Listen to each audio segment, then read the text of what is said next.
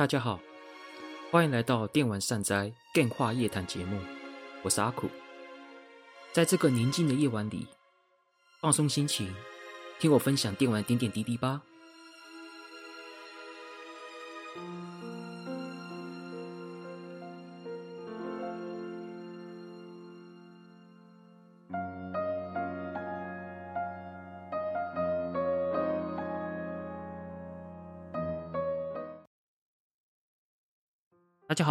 欢迎来到阿酷的电话夜谈节目，我是阿酷。那今天第三十九节节目呢，是要来聊两款游戏。第一款呢是《灵魂骇客二》，第二款呢是《勇者斗恶龙十》线下版。至于我标题上面打的“尴尬的灵魂骇客”跟“古典朴实勇者斗恶龙”，那想必看标题应该都已经看到我对这个游戏下了一些最初阶的评价。那今天呢，就是想跟大家聊聊这两两款游戏。当然，这两款游戏我都还没打完，所以我不可能讲个很完整。因为这两款游戏我打的时间差不多大概在八八小时左右，八小时左右。其实严格说起来，只能说是个初玩的分享，初玩的心得分享，不能说是一个整体游戏的一个。就希望说，今天这个主题还是可以帮助大家有一个参考跟一个思考的方向。哎，不过像《灵魂骇客二》，即使我只打了八小时，大但是我大概可以了解他的问题了。他的问题其实大概不用在全破后就可以就可以发现不少问题。我如果如果说《灵魂骇客二》的话，大概就是全破。后看游戏的人物互动跟故事有没有能救这款游，把这款游戏一些缺点给救回来，就是遮盖回来。你不要说遮盖啦，就是压过去这种感觉。那没关系，我们就待会再讲。那我们就先讲《灵魂骇客》。尴尬的《灵魂骇客二》，尴尬这一词齁。怎么说？为什么要用这一款这个形容词？就是因为我真我自己个人觉得，这应该是我对这款游戏最贴切的形容词。新玩家可能不不是很懂啦，但是如果你是玩过《灵魂骇客一》或是《恶魔召唤师》系列的玩家，大概会懂我说的尴尬是什么意思了。不过待会再聊，我们先简单介绍《灵灵魂骇客二》是什么游戏哈。在阿特拉斯二零二二年二月十七日的那一天。发布了《恶魔召唤师》的系列新作《灵魂骇客二》，这也是继一九九七年在 Sega Saturn 发售的《恶魔召唤师：灵魂骇客一》之后的暌违二十五年的新作。不过呢，虽然说是灵魂骇客的新作，但是却没有挂《恶魔召唤师》的副标题。只即使是这样，但是里面还是有很多的跟《恶魔召唤师》系列有连结的一些名词。跟设定，像是八尺鸟、幻影劫色、葛叶一族，这里面这些东西都是灵魂卡，应该说是恶魔召唤师系列都会有的设定，都会有的设定的。所以说，你要说它跟恶魔召唤师没有关系吗？其实也说不过去。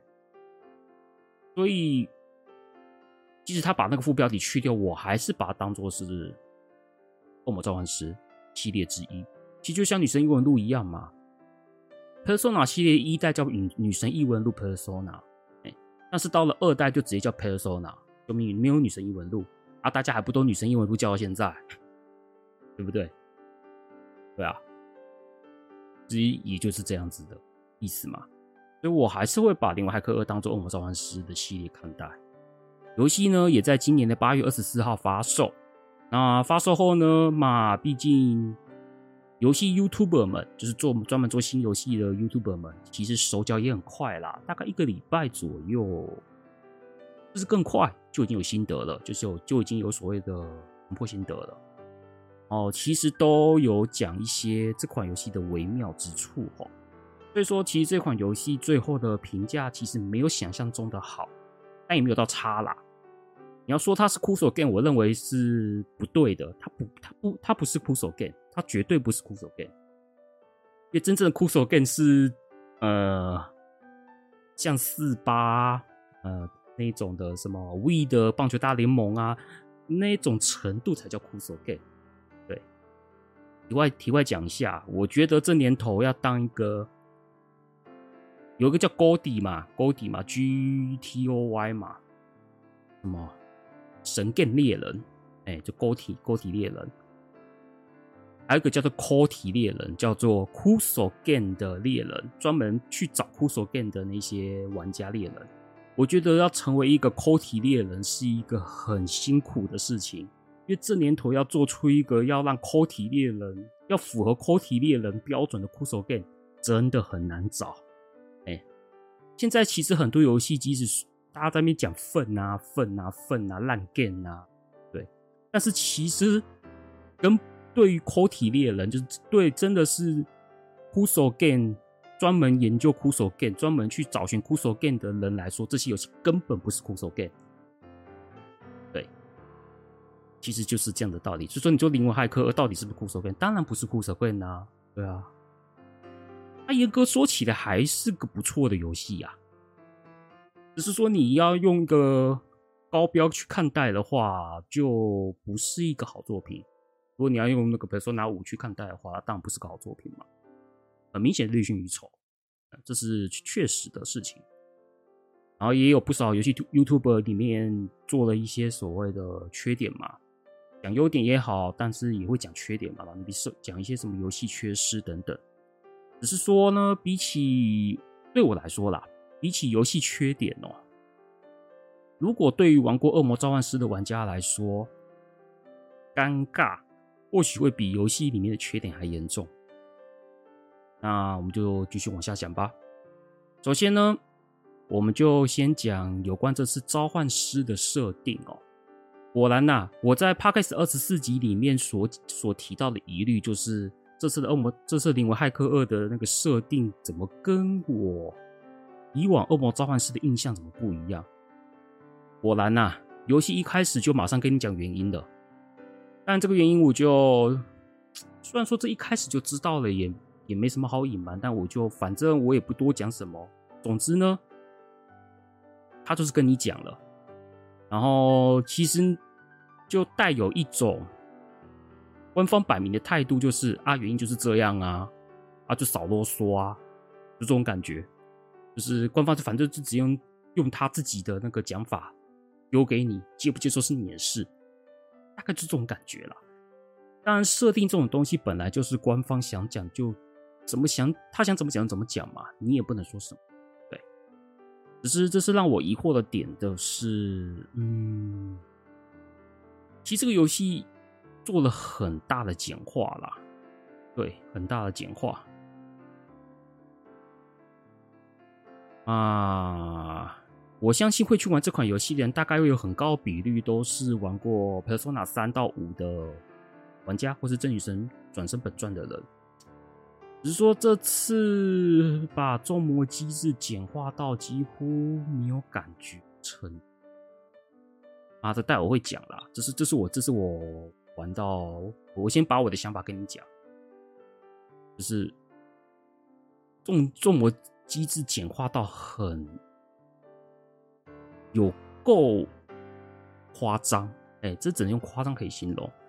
我是觉得玩家并没有蠢到或者是懒到这种程度啦。毕竟玩过 P 三跟 P P 四 P 五的人，他们也都好好的跑完这一些重魔机制啊，对啊。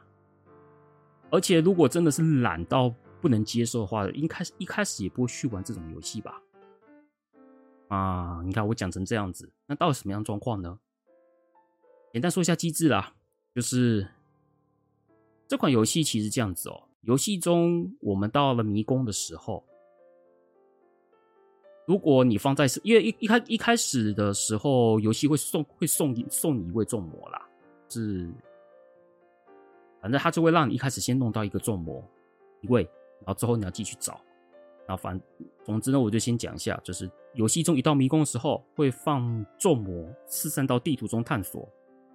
这个是必备动作，这个你挡不了，这是固定一定会做的。他只要一进去迷宫，你就看到这个主角灵那个苹果妹就会发就会做出一个把恶魔放出来，然后到迷宫去晃晃。然后我们在逛迷宫的时候呢，就会看到咒魔在那些地图点上，然后你去跟地图上面的众魔对话，你就可以得到一些好处跟报酬，比如说像补血、补血补 MP、补 MP，就是所谓的 SP 啦，有取得道具，还有一个很重要的，还有众魔。哎，你有觉得，哎，什么在地图上跟众魔对话会取到会会得到众会得到众魔，什么意思？呃，是，呃，就是这么奇怪。我跟你讲，这次的众魔呢，不是在战斗中交涉，而是类似用宝箱机制去交涉。没错，你就是要在地地图上面的跟地图上面出现的的众魔对话，它会有一定的几率会说啊。你可以跟恶魔交涉，是随机的哦，不是说，不是说你跟那个众魔聊天，就是跟地图上面众魔对话，你有你就可以有跟众魔交涉的机会，不是？有时候我刚刚讲了嘛，有补血，有补 SP，也有拿道具，也有可能是众魔，就是这些可能的其中之一。那。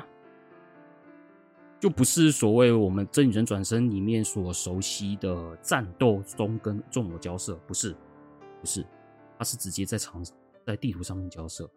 然后呢，这次交涉又很简单，就是一开始众魔就直接说啊，我条件就是这样子，给我钱，给我钱，然后你接不接受？好，接受，好，你接受了，那好，那那我加入你。至少我玩的前半段都这样子啦，我不知道后半段会不会有比较多丰富的对话，但至少前半段的部分真的都这样，就是他一开始跟你讲条件，讲完条件之后就马上加入，你不会有所谓的跟恶魔交涉里面有所谓的对话之间的应对，就很单纯。比如说有些恶魔的个性会是怎样，你在对话中你可以看出来嘛。有时候你给东西，人家也会耍赖。这是在真女神转身或是 Persona，反正跟众魔交涉里面还蛮常见状况，就是你不见得一味的得讨好众魔，众魔就一定会买你的账，这个是不见得的。对，有时候你可能要有些有些众魔是吃软不吃硬，有些众有些众魔是吃硬不吃软，哎，这一点可能就是变化就很多的很多种变化。所以有时候有些众魔我都要看攻略对话才知道怎么去应对会比较好。就是众魔有时候会很搞人的，非常搞人。通常会通常会喜欢这样子，就是真女神转身的玩家可能会对于这样子的互动过程感到有趣，但是对有些人会觉得妈的嘞，妈的有个在那边耍性子，吃掉我的钱还不还不加入，还在打我，妈的火大。对，就是有些人会对这样子的那个跟众魔互动的过程很厌烦啊，就不会去玩这个游戏。那这个东西就是个人喜好，就没有对错了。但是这绝绝对是真女神转生的作品相关作品里面一个很具有特色，或或是具有乐趣。虽然对于某些人来说不是乐趣，但确实是一种乐趣跟特色的一种表现。不过他这次《灵魂骇客二》就直接就变得很简单，一开始给你填，一开始就是说给我钱。条件谈好了，你马上给你，你就是你就 OK，他就加入了啦，就很简单。然后众魔在里面的角色呢，基本上其实跟装备没两样啦。虽然说 Persona 的众魔大概也跟装备差不多，但这是恶魔召唤师哎哎。总之就这样子，就是你取得众魔之后呢，众魔清单嘛，众魔清单嘛，你就看你伙伴有四个人嘛。就是主主角苹果妹加上三个伙伴嘛，你有四个人，就是这四个人，你可以从你的众魔里面去装备，装备你要的众魔，哎，然后你装备那个众魔了之后，你就可以学，你就可以使用这个众你装备众魔的能力。所以说众魔感觉就像装备一样，就是就是一个这样子的一个设定。那总之呢，先讲一下原理啦。就是我上面讲的，就是玩起来实际的那个状况。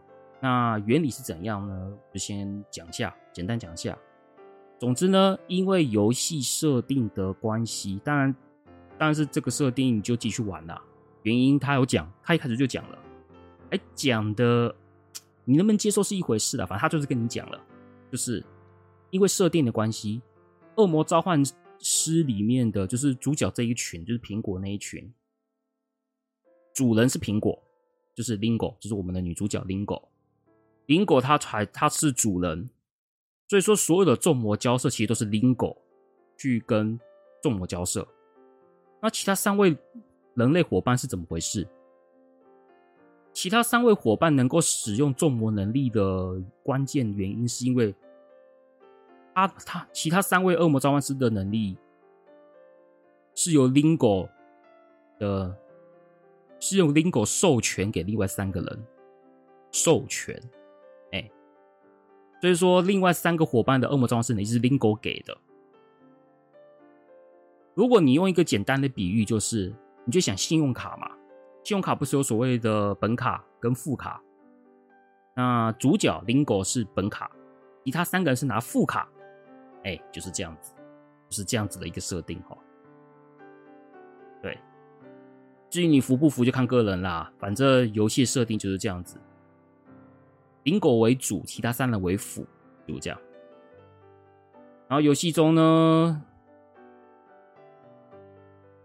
游戏中呢，其实说实话。看到众魔的几率，尤其是战斗啦，战斗怎么讲？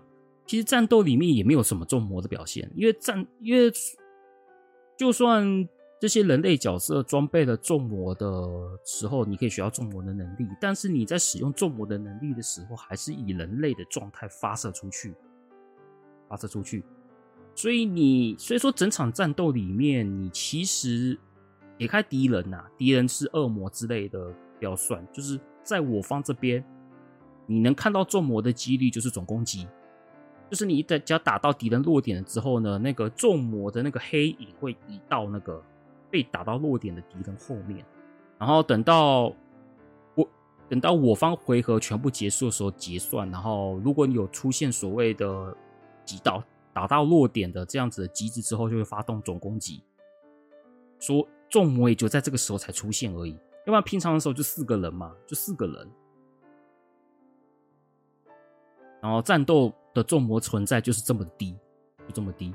然后呢，你要真的好好的看到众魔这个角，众魔这个恶魔的形体的话，你就只能在地图，往地图上面看到。就我刚刚讲的嘛，一开始一开始他会 Lingo 会放众魔到地图那边，四散在那个地图各地。你就在那个时候才可以很清楚看到众魔，所以说这样子的设定，在网络上面会被取笑说是没有众魔的恶魔召唤师，哎，这款游戏就被笑称说是一个没有众魔恶魔召唤师游戏。哦，我心里想，哎，还蛮有道理的齁，对吧？就说明明就是恶魔召唤师就是一个主角带一群恶魔去解决任务。解决事件的的游戏，结果发现半个众魔都没有。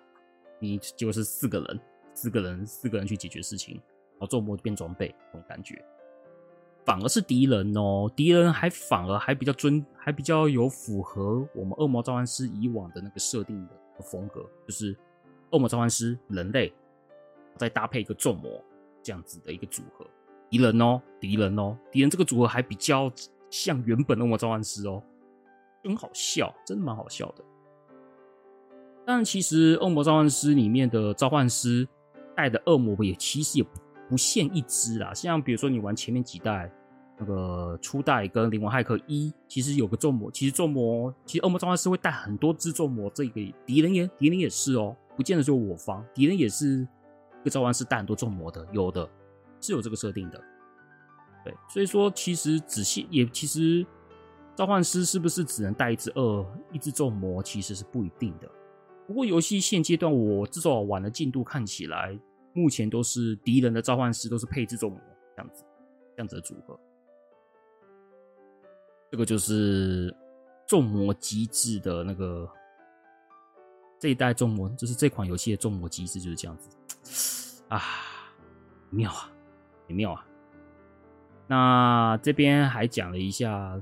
一个蛮大缺点，这个缺点基本上，如果是一般的游戏 YouTube 应该就有讲到这个缺点。这个缺点就是灵魂基盘的迷宫，这个迷宫设计本片的迷宫设计我认为还 OK，但是灵魂基盘的迷宫真的是很糟糕。那灵魂基盘迷宫是什么呢？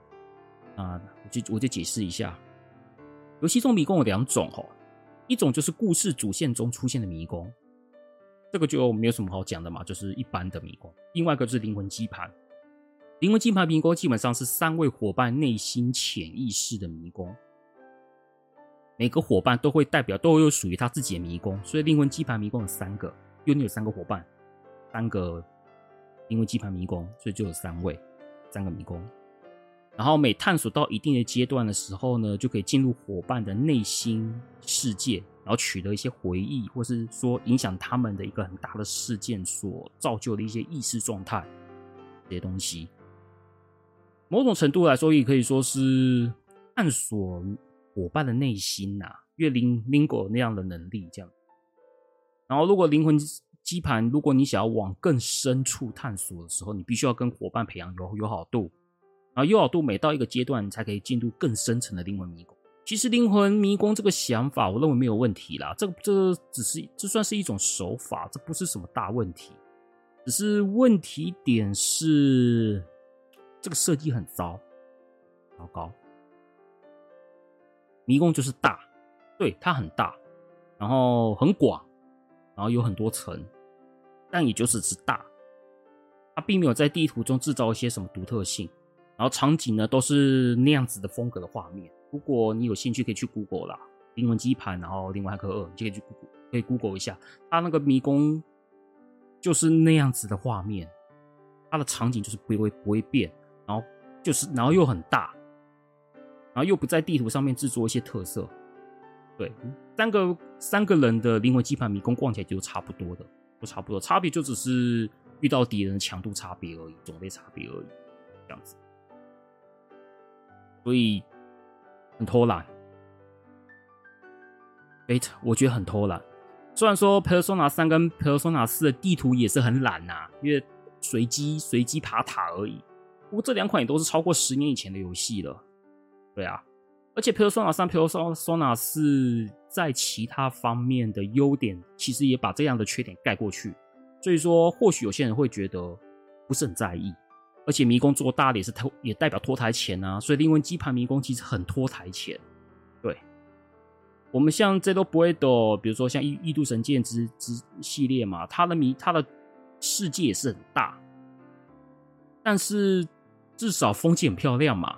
然后借由这个广大的世界风景来展现出这个世界观的那一种广阔，是有延展世界观的效果的。但是灵魂基盘就是一个又大又空洞又无聊的迷宫。但是你为了要让那些伙伴，就是说你想更了解伙伴，又或者你想要让伙伴得到一些技能，哎，你就是需要走这样的无聊迷宫。但有些重，但有些重魔可能会在这些灵魂基盘里面出现，也有可能嘛。所以说你有可能为了要拿重魔要去跑这个迷宫，然后到后盘这个迷宫其实又大又难走。因为我自己有去看一下那些游戏 YouTuber 他们讲过的，就是到后盘的那个那个，就是大到那个岔路啊，那些哦，我看很多啊、哦，天哪，要走那么鸡巴的迷宫哦，让我想到以前 PS 时代的那一些 RPG 游戏，对，蛮折磨的啦。相对来说，本片迷宫或许会好一点啦，因为至少场景有变，有变，然后结构也许会做点变化，这样。至于装备部分嘛，武器用改造的，武器用改造的，然后防具的部分是用所谓的有分衣服，就所谓的防具跟饰品这两种，其实蛮单纯的啦。然后这个设定也是蛮一般的，所以说也没什么好说这样子。然后有些东西是要高搭配素材才能入手，这些都是算蛮一般的设计，所以说就没有什么问题。对那接下来就是说一下为何尴尬吧。首先呢，呃，就是没有咒魔的恶魔召唤师这一点哦，这一点就真是非常尴尬。恶魔召唤师系列其实跟本传一样，跟正传转生本传，恶魔的存在感很重的，差别就是在世界观跟叙事方式的差异。正传转身本传就是比较末世，世界末日为前提。然后再去借由主角经历这些事件来对这个世界有什么样的解读。《恶魔召唤师》比较像侦探故事，主角带着众魔去解决事件，然后进而拯救危机。所以说，本传跟《恶魔召唤师》，众魔对主角来说是不可或缺的存在。所以在系列中呢，无论做了哪些变化，主角的伙伴都是众魔，这一点其实都没有变。即使像隔夜雷道系列，像葛叶雷道对超力兵团或阿巴顿王，它的机制跟灵魂骇客跟恶魔召唤师是有做很大的变化。但是再怎么样，主角的伙伴就是众魔，这一点还是没有变的。但这次的主角伙伴却是恶魔召唤师，不是众魔，是人。然后众魔的角色变得像装备那样的存在。然后再像我刚刚讲，另外骇客二敌人还是用敌人带着众魔跟我们战斗，结果我们是四个人跟敌人战斗。然后众魔在打到落点发动总攻击的时候才出现那么一下，要不然战斗是，要不然战斗画面是看不到众魔的。讲白一点，这算恶魔召唤师吗？哎，很难认为他是恶魔召唤师。就是对我，在我立场，就是有玩过系列作的玩家讲，保说这是恶魔召唤师吗？哎，对啊。还有就是我们刚刚提的众魔加入嘛，不是在战斗中交涉，而是跟地图上交涉，而且交涉很单纯，一开始直接问条件，马上马上加入。交涉单纯是好说啦，但是不是在战斗交涉这一点哦。我大概明白，不在战斗交涉可以降低一下风险，因为毕竟战斗交涉有可能会出现窝里，比比如说你交涉之中，然后敌，然后众魔觉恶魔会觉得就是想要闹你，就突然攻击你。这种风其实众魔交涉是有风险存在的，而且就以越以前越早期女神转身那个风险越大。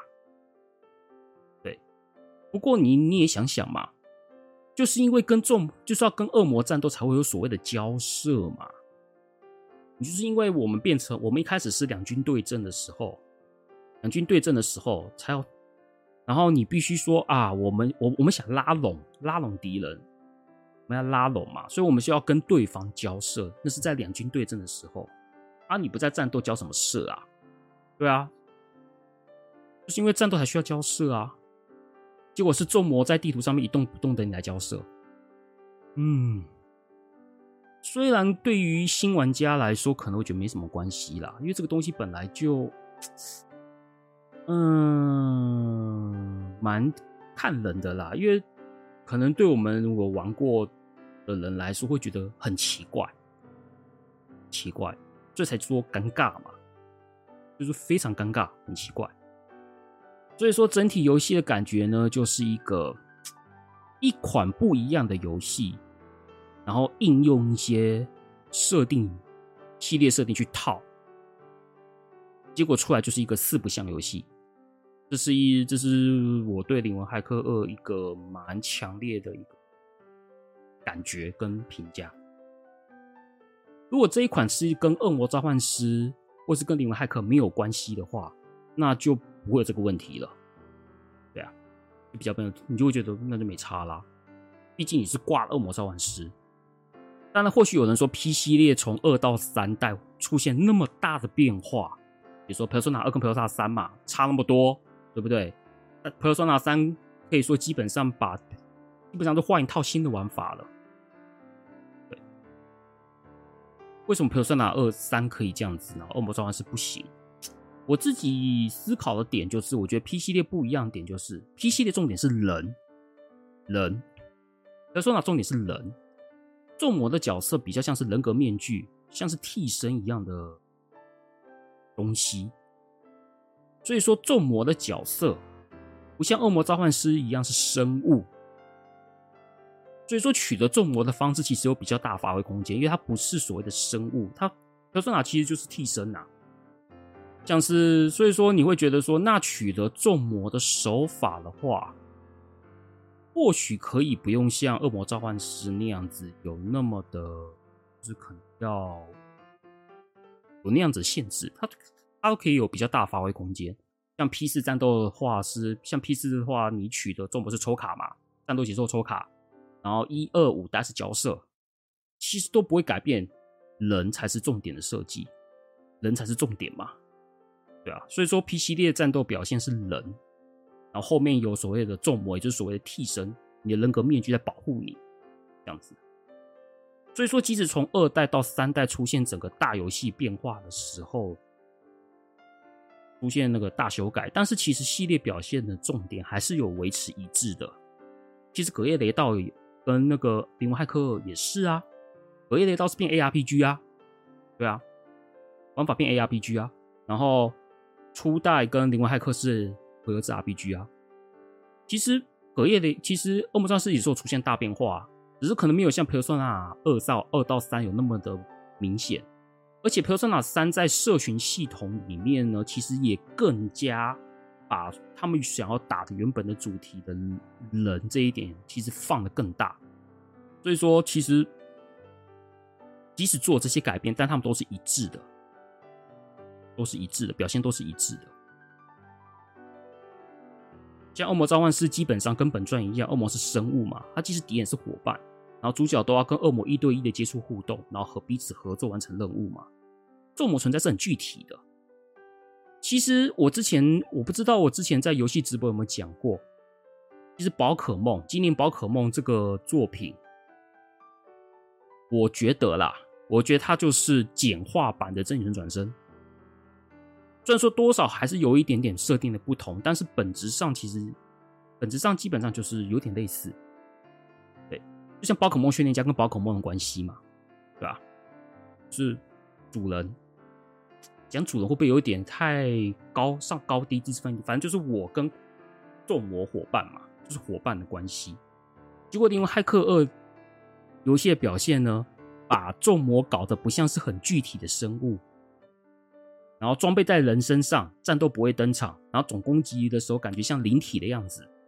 那种比较像是一种意象的表现，就是你会感觉出就不像是一个把众魔当做是一种生物的感觉，所以灵魂骇客反而像 P 系列，反而像 Persona，不知道就是有没有这种感觉？你不觉得灵魂骇客很像 Persona 吗？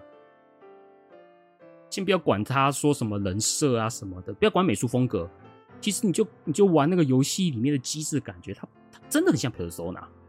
所以说，看在恶魔召唤师的玩家来说。不止满满的尴尬，这真的是满满的尴尬。明明是恶魔召唤师，然后出来的东西呢，不像是恶魔召唤师，这只能尴尬。这种像这种状况，你只能尴尬到底啦，对啊。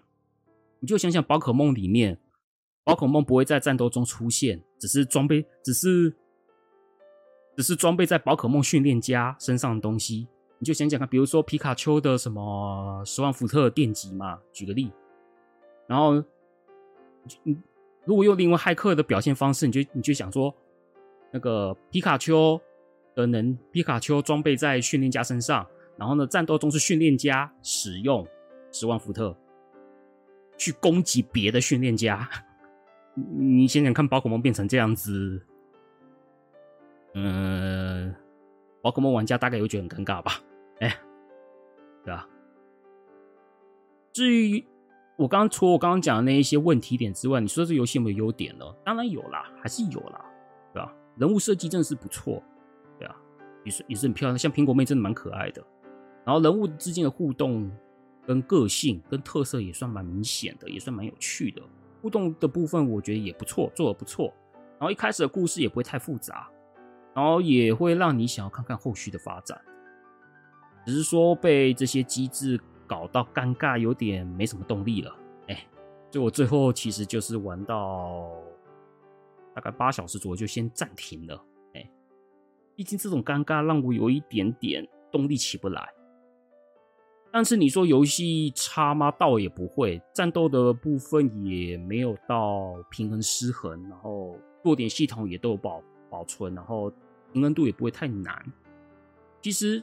再加上原本就很不错的美术跟音乐嘛，美术跟音乐也不错，所以整体来说呢，它不是一个很糟糕的游戏，但它确实是一款不如预期的游戏。这个就是我对《灵魂骇客》比较感受到评价。对，好，这个就是《灵魂骇客》的部分哦，所以说就是这么的尴尬。尤其是对我这个玩过《恶魔召唤》系列的人，就真的是尴尬到不能再尴尬。哎，我在 Podcast 二十四集里面所所出现的担忧呢，完全实现了，哎，完全实现了。对，而且比我 Podcast 在做第二十四集 Podcast 那个时候的我，我在 Podcast 二十四期的我还没有把，我有我的疑虑，我把这个疑虑提出来，但是我还是会觉得，就是说，呃，那些该有的应该还是会有吧。就发现该有的结果都没有，像是。众魔的交涉竟然用变用成地图上面交涉，还有众魔的出现在战斗，就是众魔在战斗几乎不会出现。这一点这倒是我在那个时候在做第二十四集的时候没有想到，竟然会搞成这样子。对，我认为这些东西应该还是会有，只是说会变成就是原本是主角带一堆众魔就变成四个人，这个设定会觉得很尴尬，会觉得有点疑虑啊。那结果。结果出来的结果比我想象中还要糟，对，这样子。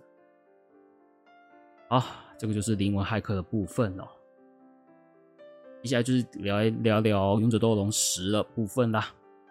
至于为什么突然聊聊《勇者斗龙十》线下版呢？那因为我我有买嘛，我买嘛，然后再加上灵魂骇客被另外骇客这么一搞，没什么动力，想说玩点别的游戏算了。就看到我最近才入手《勇者斗恶龙十》线下版，那就买，那就那就拿来玩吧。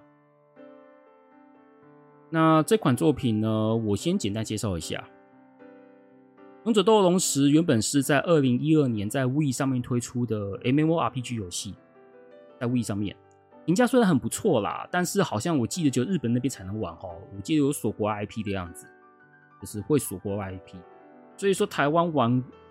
玩过的人应该会非常稀少，比日本压缩机跟一跟日本压缩机一样稀少。因为我本身不玩线上游戏啦，所以说身为 DQ 迷的我呢，本传几乎都玩了，就他时代没有玩，没办法，因为我不玩网络游戏。然后就算你想玩，也没有本钱玩，因为它好像会它会锁 IP，然后用 Wii 那时候用 Wii 玩线上游戏的机制也麻烦的，所以。而且我买的 Wii 是台湾版，是柏油版的 Wii，不能上网啊，混账哦！哎，那这这个不要提了。总之呢，就是当年的 MMORPG 时代我就没有玩，这也是我玩 DQ 的一个遗憾，因为我就差时代没玩了。但是时代的状况不允许我去玩，就是这样子。不过就在去年五月的 DQ 三十五周年活动，哎，刚好就是我们电玩善哉这个频道刚开台的时候。就发表了 DQ 十要出单机版这件事情哦，可以说是让我大吃一惊啊！对啊，很惊讶，真的很惊讶，真的吓到了。当然啦，我当然很开心啊！对啊，既然要出单机版，我我的我之前的缺憾不就满，我就可以圆我之前缺憾啦。所以说不用讲，就是马上订，然后出了就买了，这样子。不过呢，现阶段现阶段呐，这款并没有中文版，所以说台湾基本上没有什么讨论呐。因为你也知道嘛，现在跟以前不一样了。现在呢，随现在随便都有中文版嘛，以前没有嘛，以前都嘛没中文吃硬吃日文，现在是一卡车游戏都有中文。所以说，依照人类的惯性，是不会吃饱没事干玩日文版的啦。对啊哎，想想也真的很好笑，妈的嘞！二十十年前、二十年前玩日文，玩日文是常态，结果现在玩日文就没几个人在玩日文。那我的伙伴，我的 Podcast 伙伴金属是日文非常好，他可以跟日本人直接沟通，然后也有做即时口译跟翻译的经验。那他玩，像他像他像我伙伴这种的语言能力，哦，他都可以，他都可以说，哼，玩什么翻译版？我自己看原文呐。我我我有这个能力，我干嘛看？我干嘛看人家翻译？哦，羡慕，羡慕！我也这也是我的期许啊！对啊，我有能力玩原版原文版，我当然就玩原文版啊！妈的嘞，还等中文？等你妈中文嘞！对，这也就是其实我玩我对于玩游戏语言这个态度，就是我觉得去学是好事。当然，它当然这个东西本来就是见仁见智，你可以不去学，那那是你的事啊。但是你懂得语言越多，你就有本钱去接触更广阔的世界。像最厉最爽的是什么样吗？最爽就是中中文、英文、日文，你懂这三国语言，你几乎可以玩遍全世界的游戏，而且是第一手。我觉得这才是最棒的，最棒的。你光是能玩日文就可以，你就可以不用在一边等中文啦，对不对？啊，不用等中文啊，而且你可以直接看原文，你又不用担心所谓翻译问题。如果你有这个能力的话，对，不是很好吗？我每次看到我伙伴这样子有这样子的能力的时候，就觉得嗯，真好。当然我，当然我我的伙伴金属他也是努力学习来的啦，对啊，他也是下下过功夫的，对，所以说这当然也不是说什么随随便便就可以会的东西。好，那我们就接下来就讲，继续继续继续接下去，因为日文对我来说障碍不大啦，因为我玩日文版游戏从小玩到大嘛。然后有一点，而且我有一点点底子啦。虽然说成绩不算太高，就 N 三程度而已，但是玩游戏的话基本上是够。哎，所以说一方面我对 DQ 的喜爱就马上买了。像之前 DQ 十一，我就是直接先买日文版，我没有等中文的哦。哎，我 DQ 其实是破台是直接破日文的。所以说，身为 DQ 粉，然后等中文的道理。那我们接下来就讲一下时代开始怎么样。时代线下版一开始叫你一，时代线下版第一件事情是叫你捏，就是捏脸呐、就是做所谓的主角捏脸的部分。捏脸这个制度在 DQ 也不是首创，在九代就有了。九代其实就已经有捏脸这个机制。其实像这种，其实其实三代，其实像三代九代都是那一种。就是主角是玩家，他有自己设定的时候，其实捏脸这个制度现在应该都算是标配的。三代是因为当时的那个技术科技的关系，可能没有办法做所谓的捏脸吧。但九代在 NDS 那个时候就可以做了。游戏中的人物是走可爱路线，所以说玩起来比较像九代哈，就是那种三头身呐。如果你没有什么概念的话，你就想象那个。三 DS 版的 DQ 十一就是那种感觉，或是三 DS 版的 DQ 七就是那种感觉，就是这样子。对，当然游戏也是有所谓展现出真实比例的部分，但是主要都是在剧本，就是故事演出的时候才会出现所谓的真实比例人物，但是在游戏状态的话，都是所谓的三头身部分。不过我这次在玩时代的时候，它做一个蛮特别设定，线下版做一个蛮特别设定。嗯，虽然可能会稍微剧泄露一点点剧情，但是也没关系啊，反正一开始就有了，一开始就有了。我也不会讲的很明，反正我会把这个机制讲给你听，所以就这样子。主角呢，一开始是人类，就是我们所我们人类嘛，但是跑了一小段剧情的时候呢，就发生了一个大事件。然后导致主角的灵魂出现转移，因为灵魂出现转移嘛，游戏故事应该说游戏会让你说，好，你要转移到这游戏有五大种族，所以说你要，所以玩他要玩家选择你要把主角的灵魂转移到哪五个种族上面，都要你选，对，有五个种族，然后每个种族都有属于自己的特长跟属性。然后也会影响到角色之后的成长类型。反正就是有五个种族嘛。当然，这五个种族因为我没有特别去记名字啦。反正你可以去看图嘛。反正如果去如果不知道是哪五个种族，你可以去 Google 上面去搜 DQ 十的五个种族，你可以知道它就是哪五个种族。这五个种族都不是人类哦，哎，都不是人类，不是纯人类。对所以说，你可以去看这五个种族是怎么样子，他们都有属于自己的专有名词啦。哎，所以说我不太方便，我也不知道怎么讲。对，而且因为他们有中文翻译，所以说你要我讲日文吗？嗯，因为毕竟听节目的也可能不懂日文的人，所以我就我就不特别讲是哪五个种族，反正可以去查。对，总之你要选种族，种族选好之后呢，他就会你就要开始去捏，对，你要再捏一次脸，再捏一次脸。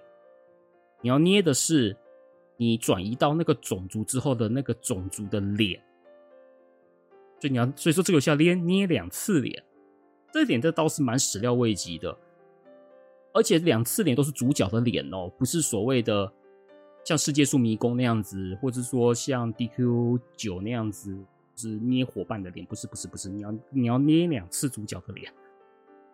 不过在第二次捏脸的时候呢，你就要决定好你的职业了。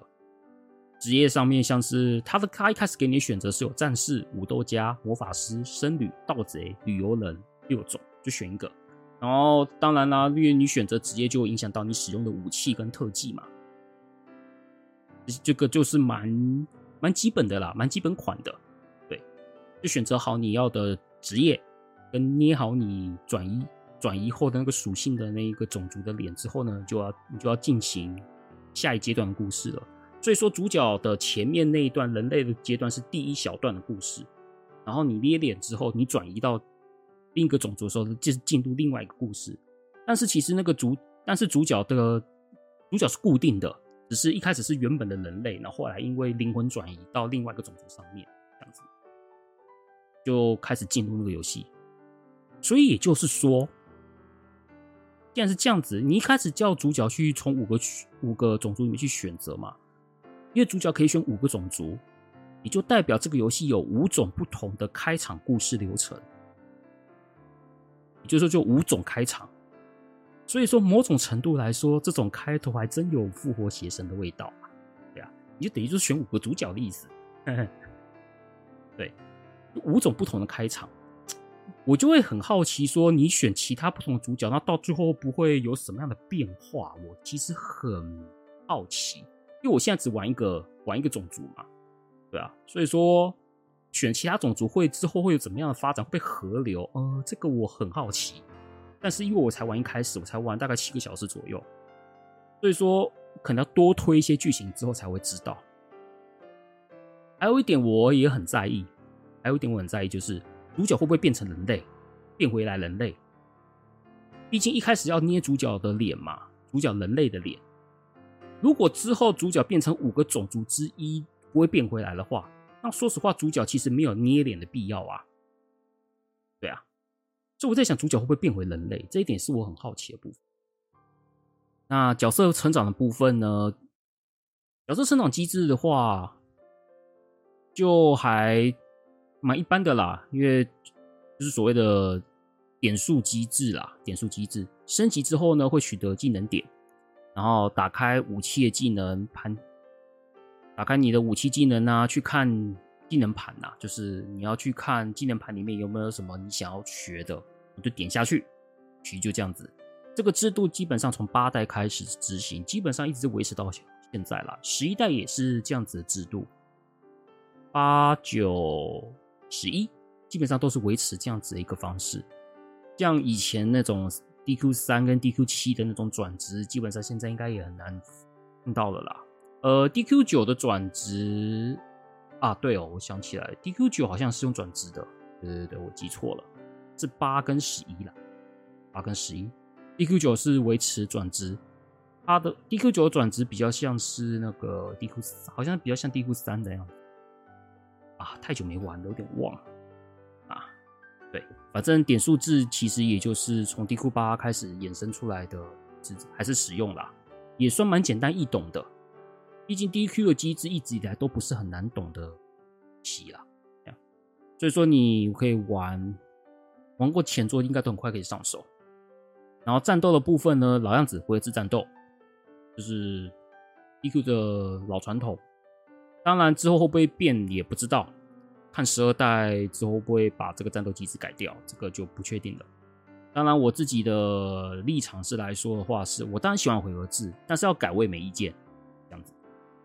只要是做得好，我我虽然喜欢古典的东西，但是新的制度如果做得好，我认为未尝不可。就是如果做有个挑战，未尝不可啊。我其实不是很。排斥 DQ 有变化的人，只是说有一些比较死忠 DQ 粉会觉得 DQ 就是那样子就好，嗯，这个就看这个之后可能可能会开一集 p 克斯来讨论这个。哎，可能我之前就讨论过第一集，我好像 Podcast 第一集就有讲过了哈。对对对，然后战斗是回合制，然后原野移动，在原野移动的部分呢，左下有小地图，地图，然后你按那个按键会有出现大地图。所以说迷路的部分也不用担心，它都有做一个很明显的指标。而且剧情要到哪里，它也会跟你讲。所以说，也不太出现所谓说你不太晓得要去哪里的状况了啦。像以前 DQ 的线索，其实给的不是很明确了。当然，如果你又看不懂日文的话，所以你会觉得啊，不知道去哪里。所以以前 D 玩 DQ 都说需要看攻略。然后游戏中呢，有导入纸娃娃系统，然后装备不同的防具或不同造型。这个也是从不知道八代有没有哎、八代吗？嗯，九代是这样没有错。我确定九代是这样没有错。然后十一代是有一些武器防具穿上去会有一些不同的样式。像十一代，我最喜欢穿制服啦，学员制服真的很漂亮，对啊。还有一些一些，还有一些什么性感装扮之类的都有。只是说我不知道十代的那个纸娃娃是不是做的非常彻透彻的纸娃娃啦，因为十一代纸娃娃是那一种特定的装备会有特定的那个娃娃造型，有一些是没有的。但是我不知道十代。线下版它的纸娃娃是不是说从头到尾都都纸娃娃？这个要观察看看。因为我现在才玩前盘，可能要一直玩完才能够做验证。总之呢，时代简介就这样子。其实 DQ 的好处，你要说好处还是坏处，就很难说，见见之。好处就是你只要玩过系列作，其实新作很快就照着玩了。坏处就是有些人会觉得一成不变吧。那我就讲一下感想哈。等下感想，不玩感想，嗯，玩起来可以说是非常顺畅，真是顺畅。我其实玩 DQ 一直以来都是那种顺畅感，真的是就行云流水般流畅，就是无论是开头啊、剧情啊，或者是战斗啊，或者整体的玩玩起来的感觉都是非常流畅。这一点可以说不得不佩服枯井的功力啊，枯井雄二。虽然 DQ 天到晚都会被说很老旧嘛，但是那种古典机制作品里面的那种韵味，其实蛮有魅力的啦。可能是跟我喜欢老东西、旧东西有关系吧。因为我对于古典的东西，其实都有一种，就是古典它会给我一点，就是说不出来的一种韵味感。但当然你说它不方便，它老旧，它那也是真的啦。但是古典的也有古典所独有的一种美感，DQ 就是那一种很朴实，画面很舒服，有点童话。战斗游戏中战斗老套，但是却很流畅、很顺畅、很舒服。然后敌人强度也抓的刚好，就这样子，就是一个很古典，但是玩起来都是很舒服的一个体验。而且回合制在数值设计上面是有非常严谨的机制，很严谨啊。其实回合制其实是一个数据平衡拿捏要很好哦，对哦。因为敌我双方在次行动次数相等的状况下，只要是游戏数值没有弄好，就会出现太难或是太简单的结果。所以如何创造出一个既不难又不会太简单的平衡，绝对是一大学问啊。你动作游戏有有时候可能就是靠技术硬吃，也许可以硬吃的好。如果如果遇到一些什么强弱不平均的话，靠动有时候可以靠你的技术去硬吃。但是回合制这个东西就是很公平，公平，然后你一下我一下，你数值没设定好，很惨的，会非常惨哦。啊，这可以说是回合制游戏的胜败胜败关键，数值没弄好就是 GG，回合制就是这样子。但数可是平衡设计本来就是一个很复杂的学问啊，因为我不是专门的啦，所以说很难用一个制作者要去怎么去思考回合制的数值设计，这个我没有办法讲，因为我不是专业的开发人士，能讲讲我的感觉。而且 DQ 十的战斗节奏其实比我想象中还要快，比我想象中还要快，而且。它的预设的战斗的节奏其实已经很快喽，在以前的对比以前的 DQ 来说，DQ 十的预设战斗节奏，其实在对应以前的 DQ 已经算是快了，算很快了。但是游戏设定还可以再更快，你还可以再把那个战斗节奏变得更快。这样子可能就我不知道他这样的设计，应该是可能是想说不想因为回合制变成一种浪费时间累赘吧。所以说有时候你去打一些很弱小兵，其实就刷刷刷刷刷刷完了就很快。然后故事方面的部分就一文不长，也不能说啥啦。只我只能说这次的开场让我觉得很意外，就是所谓的五个种族五种开场的走向，让我觉得非常意外。那目前我选的一个是那个战士偏战士类种族，就是红皮肤的那个战士类种族。目前玩起来的开始，它都还算是蛮 DQ 的，就是很四平八稳，然后都会有一个伏笔，然后你会想要去知道接下来发展，都算是蛮稳定的。嘛，DQ 的调性就是这样子。至于人物的 Q 版好不好表现，就是 Q 版你喜不喜欢这种表现方式，就因人而异了。不过我比较还是比较喜欢十一代的样子啊，就是十一代人物。虽然说游戏还是会展现出真实比例，但是也只有在剧本方面见，嗯、其实大多数还是以三头身啊，蛮可惜的。因为以毕竟像十一代的人物，我就觉得很漂亮啊，对啊，当然也有可爱的角色，当然也有一些很漂，也有很帅、很漂，也有很美的，比较像呃公主嘛，长腿公主就很漂亮嘛，然后妈，然后小红帽也很可爱嘛。啊主角做帅哥，没有帅哥嘛？其实各种各样的角色都有出现，有有老头嘛，对啊。其实我是觉得用这样子的比例去展现，还是比较喜欢的。对，那 Q 版的话，就是你怎么样都大家都可爱啊，就怎么说大家都是可爱的样子，就还是希望说弄成十一代的样子比较好，是我自己的私心呐。E Q 呢，其实一直以来都是很古典调性的。本传一直以来都是维持回合制的设计哦，然后随着每代的修正，把早期回合制一些数值设计或是节奏都修正的蛮好的，可以感受出来嘛？从一代、二代、三代这样子啊，其实那个那种顺畅感其实都越来越好，越来越好。像像像像以前 DQ 二的那一种哦，对啊，一个就很硬啊。其他回合制 RPG 要在。比如说，我们想其他像我刚刚讲嘛 E Q 的部分，然后其他的 RPG 回合制要在创造出所谓的行动次数上面出现变化，所以所以说就设置了很多特别的机制来影响行动次数，像是我我刚刚讲的《正存转生》系列的落点再动，就是打到落点也可以再动一次，又或者是像《勇气末世录》的预知回合，其实这些机制都是。想要借由这些机制来影响所谓的行动次数的变化，要不然回合制以前都是你一下我一下，你一下我一下，这样，对，就是公平嘛，公平嘛。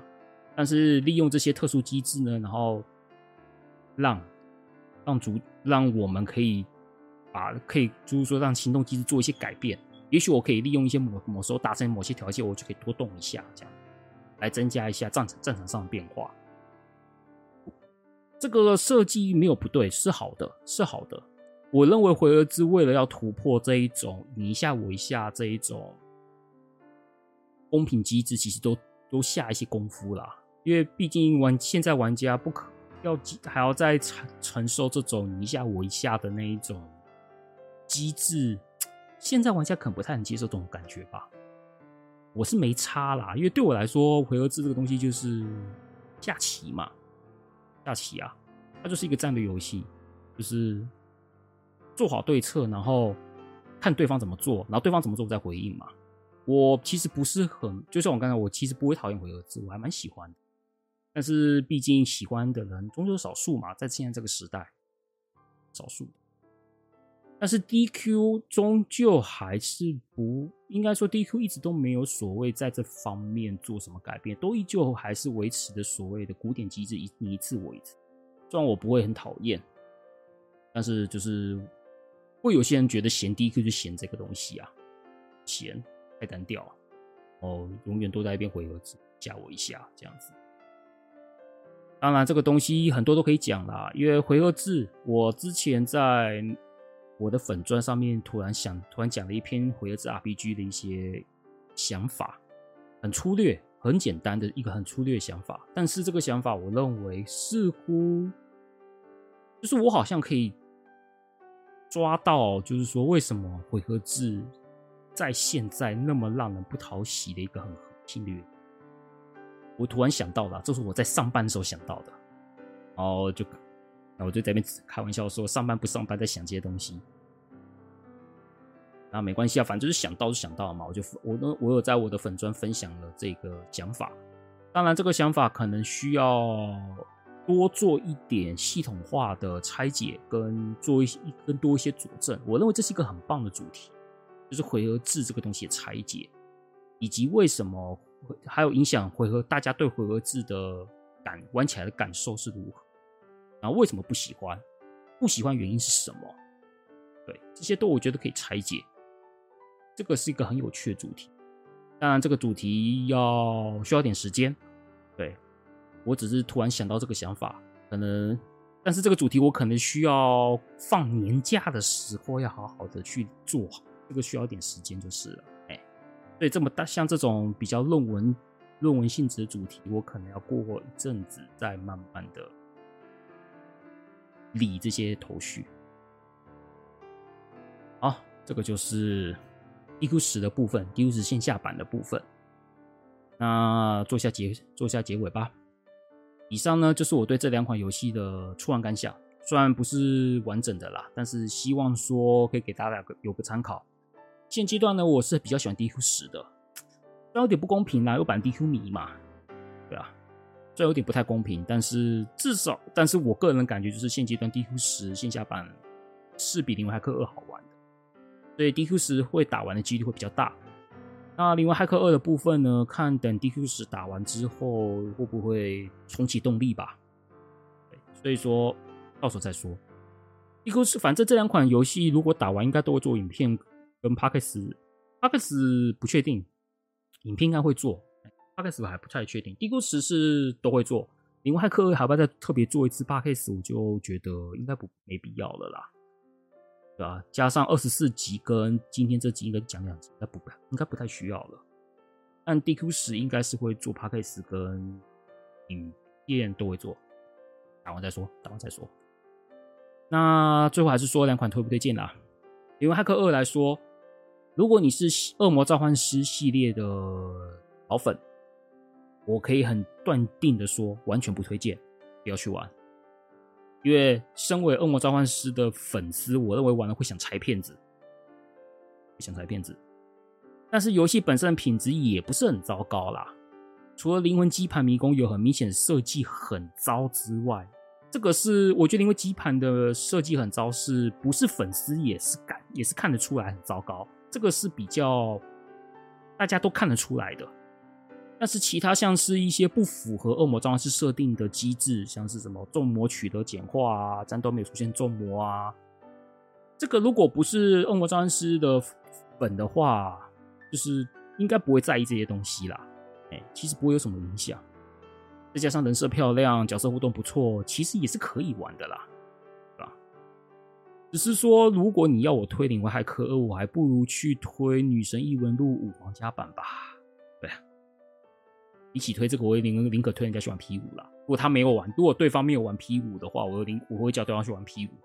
对，这个还比较实际一点。这是灵魂骇客二的部分。那 DQ 十线下版的话，因为现阶段没有中文版，而且也不知道以后会不会有中文版，所以说基本上如果不玩中，如果没有中文不玩的玩家，基本上也不会去玩啦。我也不会逼他们去玩。如果对于玩日文版游戏没有问题。而且又不排斥回合制的话，我是蛮推荐的啦。而且整体游戏的战斗节奏和画面都很舒适，是可以一口气玩三四个小时都没什么问题的。我是因为卡在没什么时间玩啦，要不然我也很想一整天都在打地图十啊。唉，没办法，就是时间就是那么少。而且古典机制的好处就是好懂嘛，好了解，很快抓到规则。就可以好好的享受游戏给你的故事跟世界观啦。至少我现在玩的很开心啦。